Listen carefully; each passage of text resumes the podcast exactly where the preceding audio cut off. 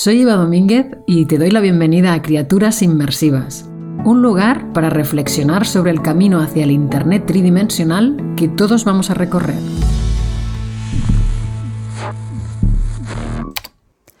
¿Os acordáis del anuncio español de Cruzcampo de Lola Flores que decía, ¿tú sabes por qué a mí se me entendió en todo el mundo? Por el acento. O quizás también os suena un anuncio mexicano de Soriana en que Cantinflas decía, ¿qué hubo chatos? ¿Saben que me llenó de orgullo siempre? Ser mexicano. Evidentemente no con este acento, no me atrevería a imitar a ninguno de estos grandes. Tanto Lola Flores como Cantinflas hacía años que habían muerto, pero resucitaron para anuncios de televisión gracias a la tecnología. Es lo que llamamos deepfakes, clones digitales de personas reales que nos hacen creer que son los auténticos.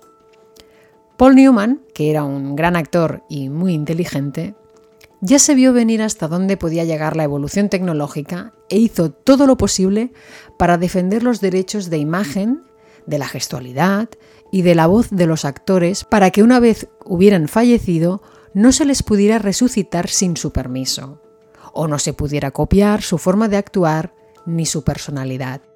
Fue muy previsor y su imagen está blindada legalmente.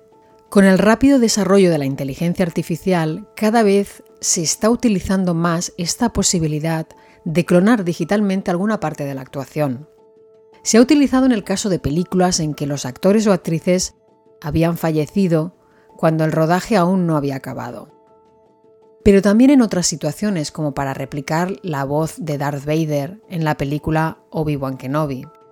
Se necesitaba de nuevo su voz y el actor James L. Jones, que es muy mayor, dio su consentimiento para que se clonara su voz.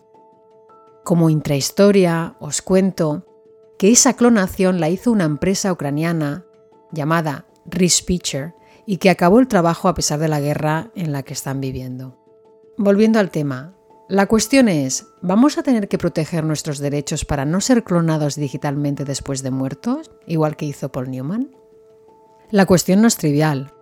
La investigadora Sara Suárez Gonzalo plantea una reflexión muy interesante en The European Financial Review sobre el derecho a la dignidad de las personas después de muertas. Y pone el ejemplo de una web llamada Project December, en el que su impulsor, Joshua Barber, recrea diálogos con su novia fallecida. Lo hizo utilizando el lenguaje GPT-3 de la empresa OpenIA, que es ahora tan conocida por su programa de inteligencia artificial ChatGPT. ¿Hasta qué punto podemos revivir a una persona fallecida por mucho que la queramos o incluso seamos familia, incluso aunque sean nuestros hijos? No sé si os acordaréis de una noticia que apareció hace tres años sobre la recreación digital en realidad virtual de una niña que había muerto para que su madre pudiera reencontrarse digitalmente con ella. Se hizo para un documental llamado Meeting You, emitido en Corea del Sur. Siguiendo la reflexión de Suárez Gonzalo, ¿es el consentimiento de un padre o una madre suficiente para resucitar digitalmente a un hijo o una hija? Otra cosa es que hayamos dado nuestro consentimiento expreso en vida para que se pueda generar un avatar digital nuestro cuando ya no estemos por aquí en carne y hueso. La idea de ser eterno, gracias a la inteligencia artificial, no es ya una suposición, sino que se concretan ideas de negocio. Por ejemplo, en la web Ethermine, crean tu réplica digital construida a partir de tu huella digital, es decir, de toda tu actividad online, emails, mensajes en redes sociales, imágenes, vídeos, datos de tu móvil y de tu portátil. El avatar sigue aprendiendo a ser como tú mientras vives con la ayuda de la inteligencia artificial para que siga viviendo cuando tú ya no estés aquí. Miles de personas se han inscrito a este proyecto, que nació en el seno del MIT en el 2014.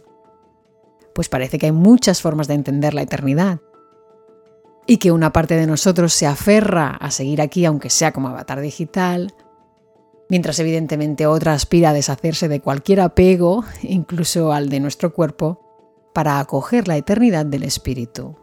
Sin duda, vivimos en un mundo curioso. Y aquí lo dejamos por hoy. Gracias por escuchar. Soy Eva Domínguez. Y si no te quieres perder ningún episodio, suscríbete a la newsletter en evadomínguez.com, donde también encontrarás más recursos e información. Somos criaturas inmersivas. Hasta pronto.